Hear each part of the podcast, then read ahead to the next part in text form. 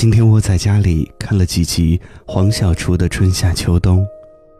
黄磊在做饭的时候突然说：“好想家，想太太，想孩子，想给朋友们做顿饭。”因为拍黄小厨的《春夏秋冬》已经很久没回家了。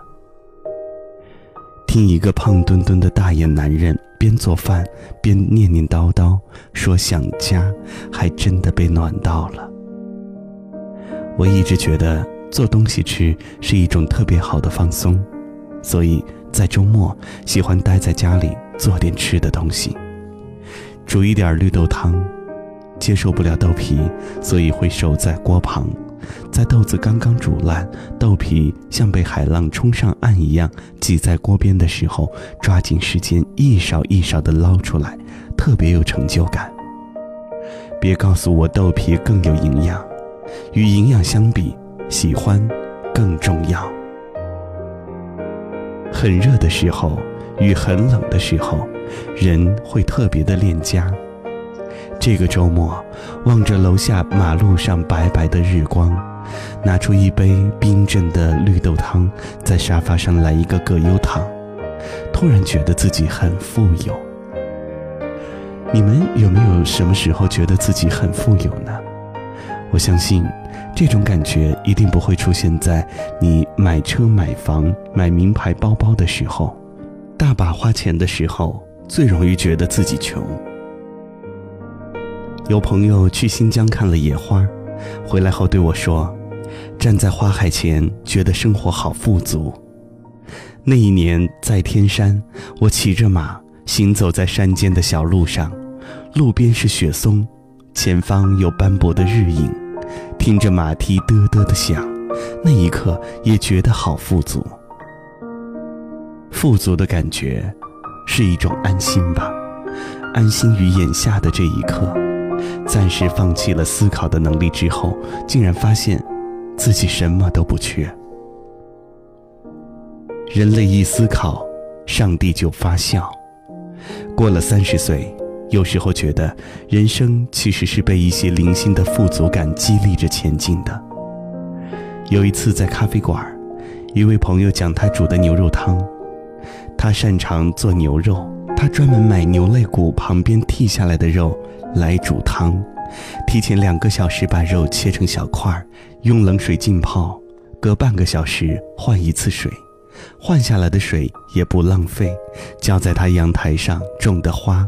和菜，他说：“人吃什么，花就吃什么，才长得好。”他煮的萝卜汤不放油，只放几粒花椒、几片生姜，然而却费时费心。开锅以后，他会搬把椅子，拿一本书，坐在锅旁静静的看，隔十几分钟就去打一下浮沫，肉八分熟。放切成大块的白萝卜，还是隔十几分钟打泡沫，最后煮出来的汤没有一丁点儿的油腥气。盛碗的时候放一点香葱。听他讲这一锅萝卜汤，觉得他真的很富足，愿意花那么多的时间守着一锅汤，尽心尽力的把上面的油去掉。听汤锅唱歌，晒黄昏的太阳。读一本闲书。富足不一定是有钱的时候，却一定是有闲的时候。如果心不能静，再多的钱也不会造就富足的感觉。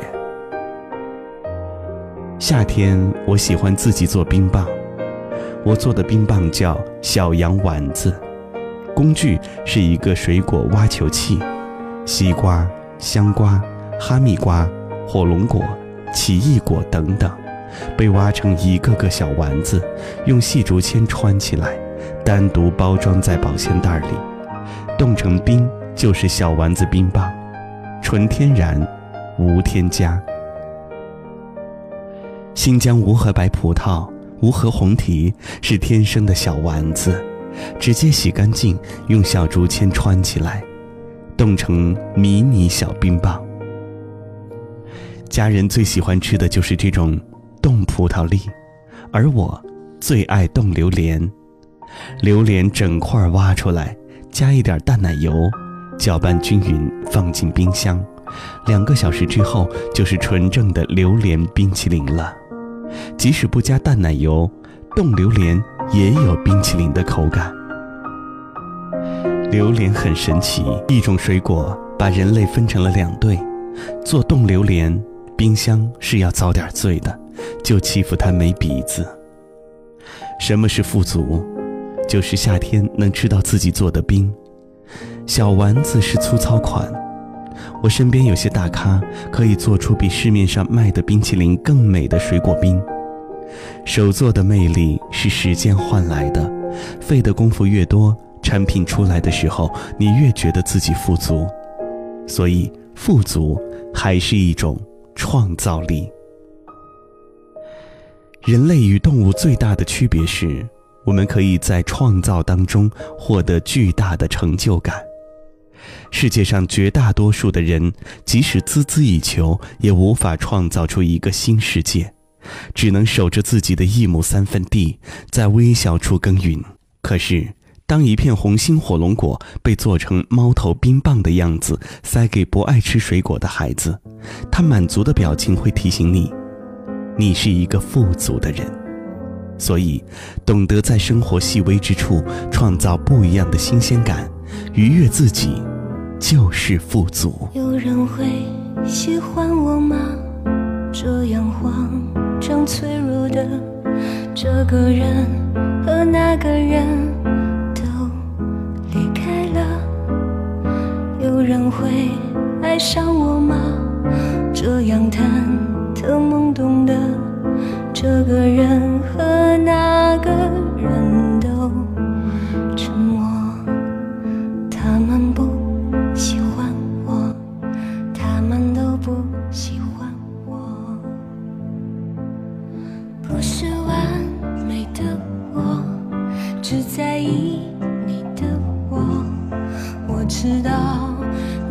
是哪一个？那个会擦干我泪水的，那个会永远不离开的，那个在墓地前种下栀子花掩埋我的，那个和我一起挣脱的，那个和我一起背负的，那个为我阻挡全世界。